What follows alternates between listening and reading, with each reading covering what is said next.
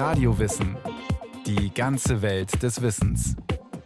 Ein Podcast von Bayern 2. Hier ist Radio Wissen.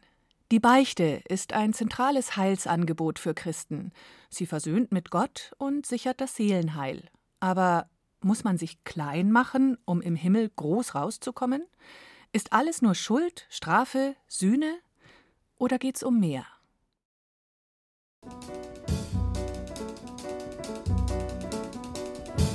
Cinnamon, where you gonna run to?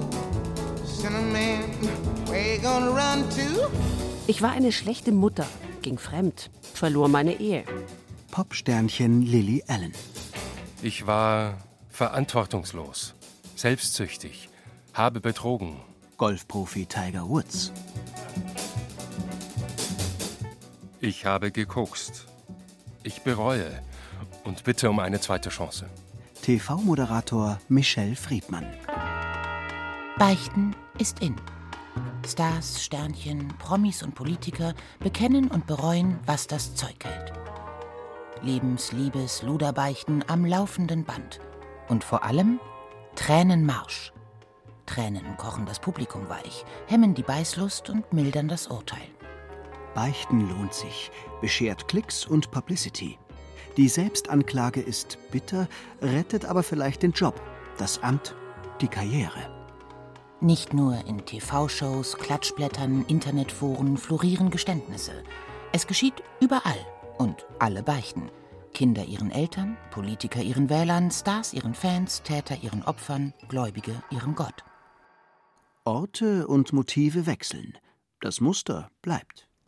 Ein menschliches oder göttliches Gesetz wird verletzt, der Schuldige gesteht, bereut, büßt und erhofft Vergebung. Etwas ist krumm und will wieder gerade werden. Das Bedürfnis, verkorkste Verhältnisse einzurenken, Vertrauen wiederzugewinnen, ist so alt wie die Menschheit. Das liegt daran, dass wir supersoziale Wesen sind, meint Wolfgang Mack, Professor für allgemeine Psychologie an der Universität der Bundeswehr München. Menschen sind aufeinander angewiesen. Kein Mensch kann alleine für sich seine Bedürfnisse befriedigen. Wir wollen von anderen gut behandelt werden und sind daher in der Pflicht, auch andere gut zu behandeln. Was du nicht willst, dass man dir tut, das füg auch keinem anderen zu. Die goldene Regel des Zusammenlebens. Jedes Miteinander braucht Normen. Menschen müssen klären, wie sie zueinander stehen, was sie einander schulden.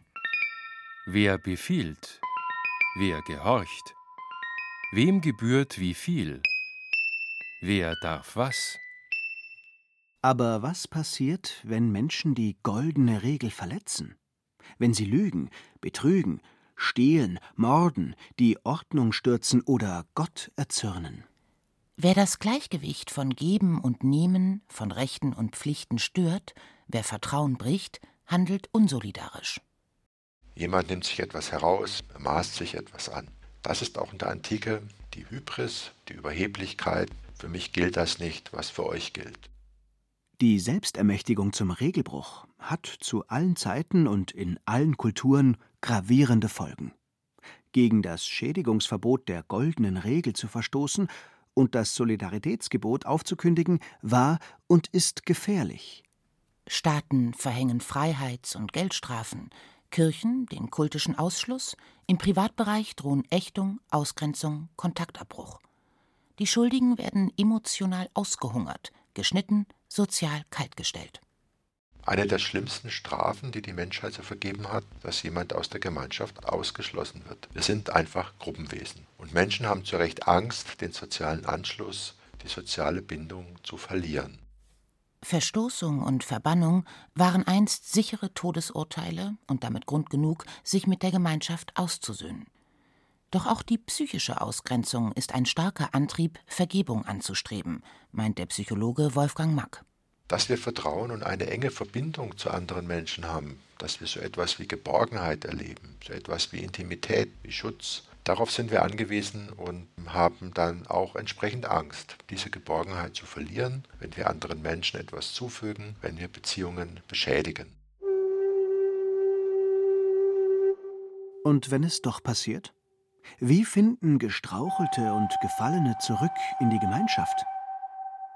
Jede Gruppe, egal wie groß oder klein, braucht neben Geboten und Verboten auch Rituale und Routinen, um mit Schuld und Verfehlung umzugehen. Dafür gibt es ein uraltes Muster, das der Evangelist Lukas in ein Gleichnis gießt. Ein Sohn, der keinen und jeden Namen trägt, verlässt das Vaterhaus, lebt zügellos, verprasst sein Erbe, landet ganz unten. Im Dreck eines Schweinestalls zieht er Bilanz. Er hat es verbockt und sieht nur eine Chance. Radikale Umkehr. Zurück in die Geborgenheit der Familie. So brach er auf und ging zu seinem Vater. Der lief ihm entgegen, fiel ihm um den Hals und küsste ihn. Da sagte der Sohn Vater, ich habe mich gegen den Himmel und gegen dich versündigt. Ich bin nicht mehr wert, dein Sohn zu sein. Die Sache geht gut aus. Der Vater feiert die Heimkehr des Herumtreibers, richtet ein Fest aus und setzt den Sohn in seine alten Rechte ein. Oh, happy day. Happy day. Oh, day. Happy day. When Jesus die Parabel vom verlorenen Sohn beschreibt das Urbild der Beichte als universale Reparaturanleitung für gestörte Beziehungen ob es dabei um ramponierte Liebes-, Familien-, Rechts- oder Gottesbindungen geht, ob wir von Beichte, Buße oder Abbitte sprechen, ob die Suche nach Aussöhnung im Beichtstuhl, vor Gericht, in der Küche oder im Fernsehen stattfindet, ist unerheblich.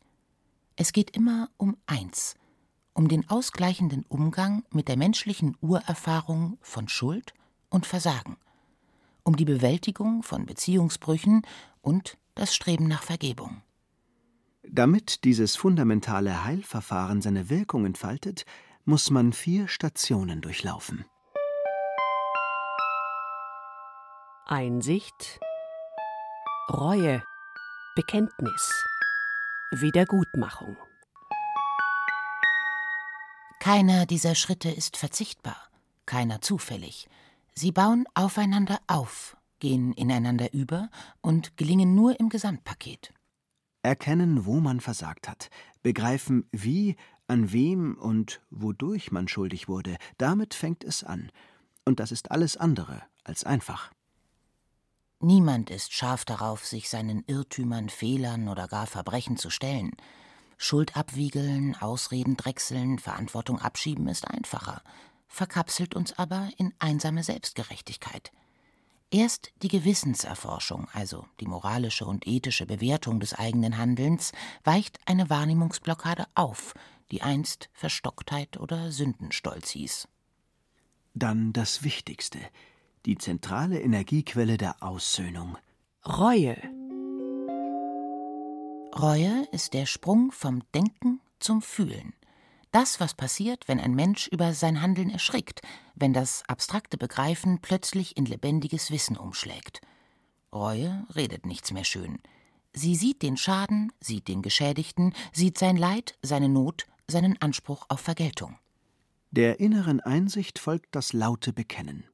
Wer seine Schuld ausspricht, übernimmt Verantwortung für sein Tun, unterwirft sich dem Urteil der Gemeinschaft und akzeptiert die Pflicht zur Wiedergutmachung. Diese tätige Reue kennt viele Formen materieller, aber auch symbolischer Art. Geld oder Haftstrafen, Sozialarbeit, Hausarrest, die Palette ist breit. Wichtig ist nur, die Buße muss den Gerechtigkeitsdurst der Geschädigten stillen. Das ganze Repertoire und Inventar dieses Musters lernen wir von Kindheit auf. Wir lernen, wie wichtig es ist, einander vertrauen zu können. Wir lernen, wie belastend und gefährlich es ist, die Gemeinschaft durch gebrochenes Vertrauen und Schuld, egal ob ökonomisch oder moralisch, zu stören, wie es uns einsam, hilflos macht, wie sehr wir angewiesen sind, dass man uns hilft und wir lernen, welche Schritte und Handlungen dieses gestörte Vertrauen und Gleichgewicht wiederherstellen. Dazu braucht es weltlich oder geistig, geistlich einen geregelten Prozess, ein geregeltes Verfahren, das wir Beichte nennen. Dieser Prozess ist universal, menschlich, fundamental und die Grundlage dessen, was das Christentum im Sakrament der Buße ausgebildet hat.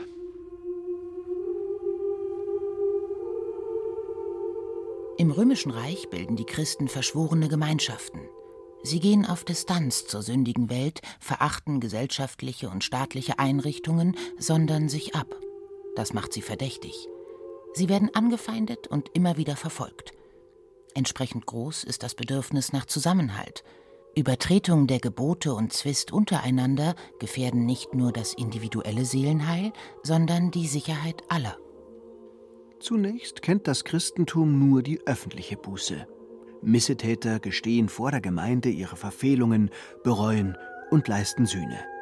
Am Ende eines langen Bußwegs spendet der Bischof das Sakrament der Versöhnung und nimmt den Losgesprochenen wieder in die eucharistische Gemeinschaft auf. Der soziale Aspekt des öffentlichen Büßens gehört noch heute überall da zum politischen Repertoire, wo zwischen- oder innerstaatliche Verletzungen auf Heilung drängen.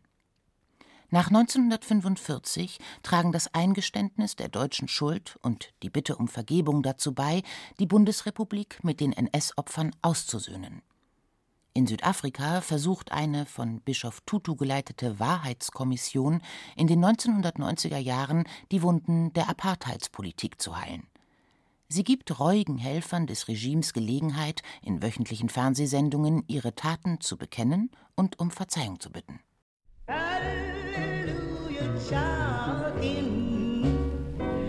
The upper room with my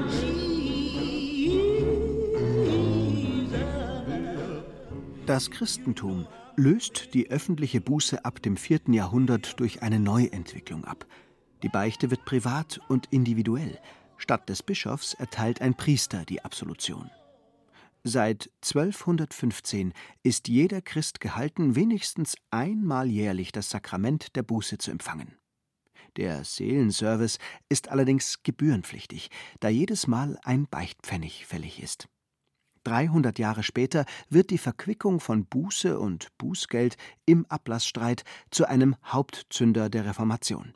Doch obwohl der Protestantismus die Pflicht zur Einzelbeichte aufhebt, bleibt sie als Möglichkeit erhalten. Um alle Schätze der ganzen Welt gäbe ich die Beicht nicht her, sagt Martin Luther, der zeitlebens ein eifriger Beichtgänger ist. Die katholische Kirche hält an der Einzelbeichte nicht nur fest, sie verschärft die Bußauflagen sogar und überwacht die Seelenhygiene der Gläubigen immer rigider. Noch 1910 ordnet Pius X. eine wöchentliche Beichtpflicht an, die schon für Siebenjährige gilt.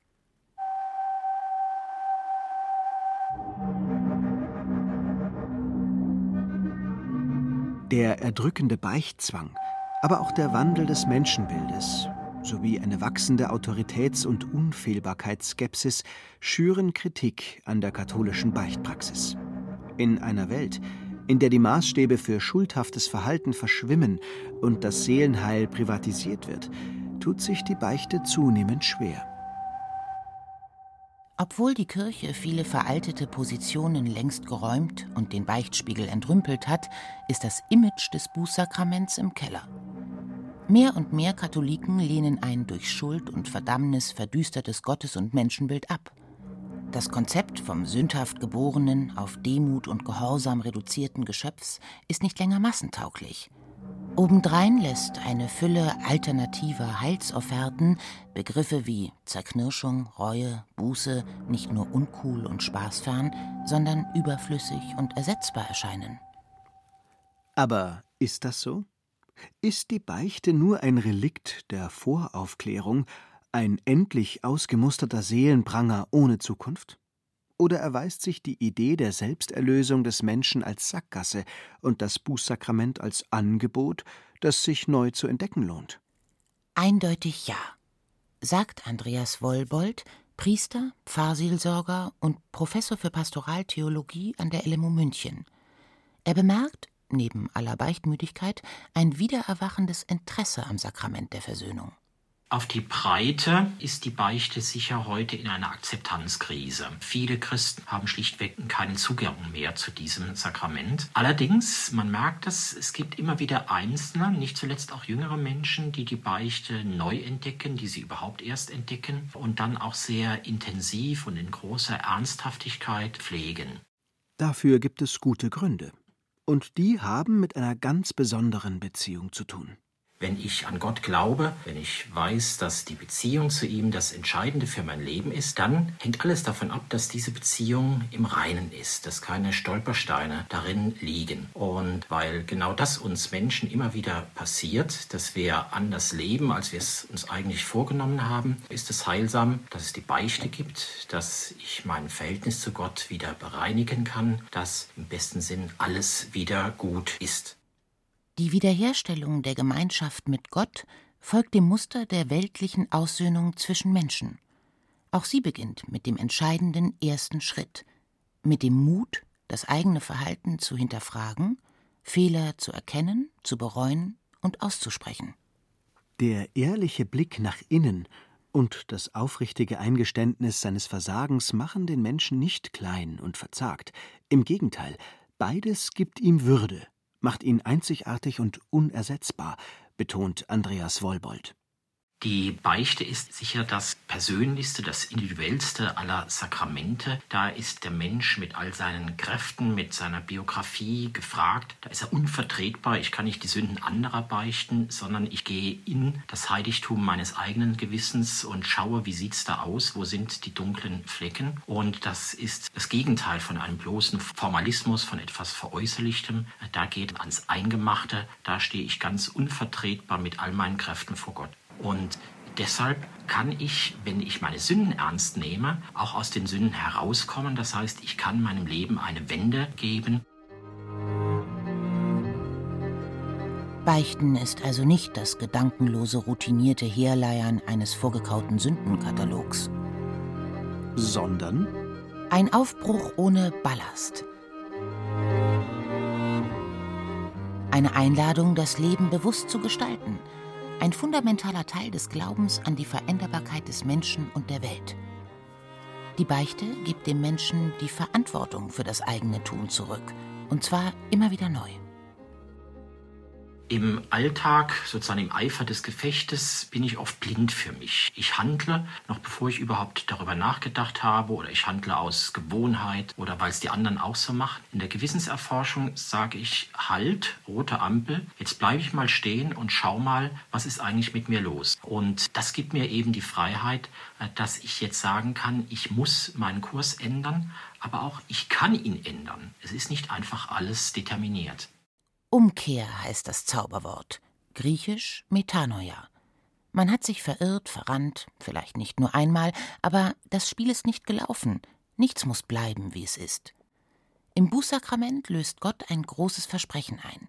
Niemand muss sich aufgeben, niemand ist in seiner Vergangenheit gefangen, niemand an sein Schicksal gekettet. Verloren ist nur, wer sich verloren gibt. Wenn ich in der Gewissenserforschung neben mich trete und frage, was läuft schief, habe ich auch die Freiheit zu sagen, das muss nicht so weiterlaufen. Und in der Beichte als Sakrament, als Hilfe Gottes erfahre ich, es ist auch die Gnade da. Ich selber komme mir oft wie gefangen von meinen Gewohnheiten vor, aber Gott hilft mir, er führt mich in die Freiheit und er zeigt mir, ich kann anders leben. Das ist vielleicht ein langer, ein schwieriger Weg, ich werde oft auch nochmal fallen, aber es geht, Gott verspricht das mir.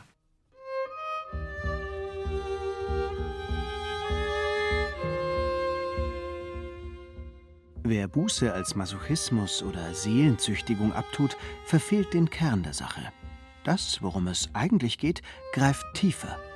Im Innersten rührt Buße an Erfahrungen, auf die jeder eine Antwort finden muss. Wie gehe ich um mit Schuld und Versagen? Wie gehe ich um mit Schmerzen, die ich zugefügt und Guttaten, die ich unterlassen habe?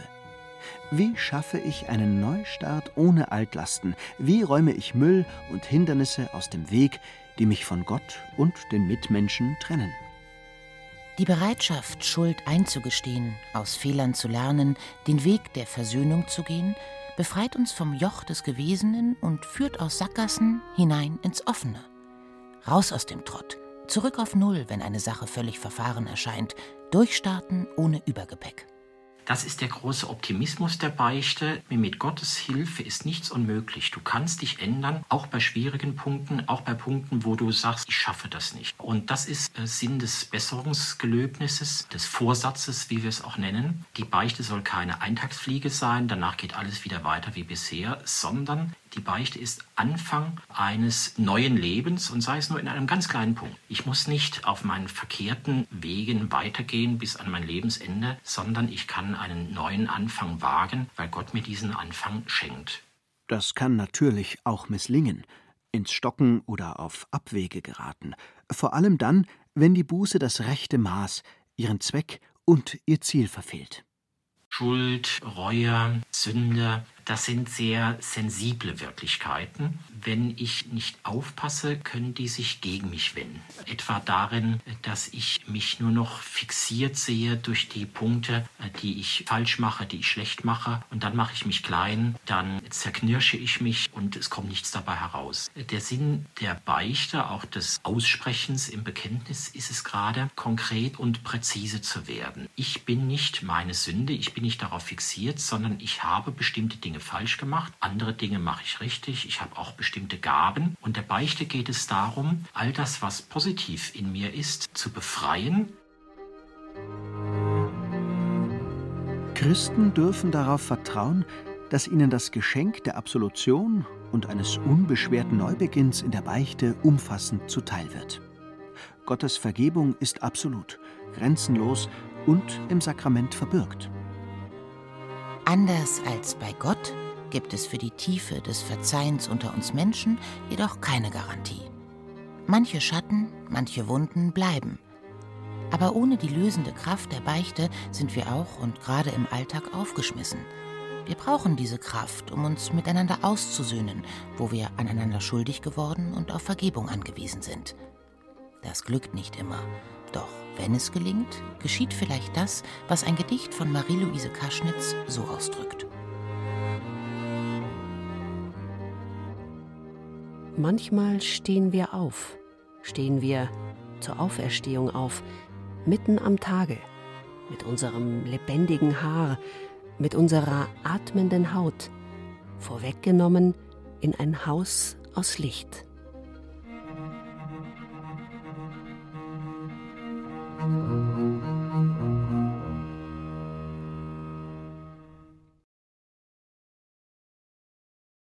Das war Radio Wissen, ein Podcast von Bayern 2.